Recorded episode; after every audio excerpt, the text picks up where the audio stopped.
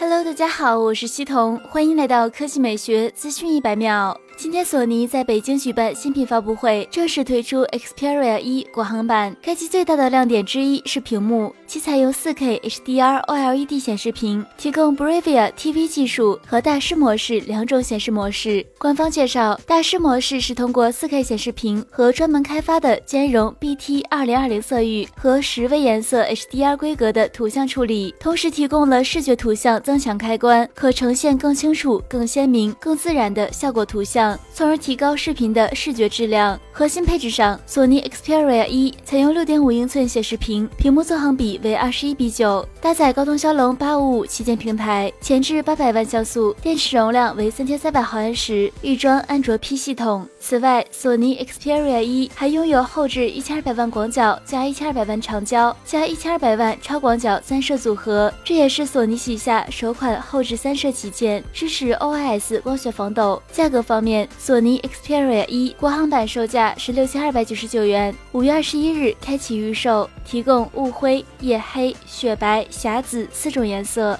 好了，以上就是本期科技美学资讯一百秒的全部内容，我们明天再见。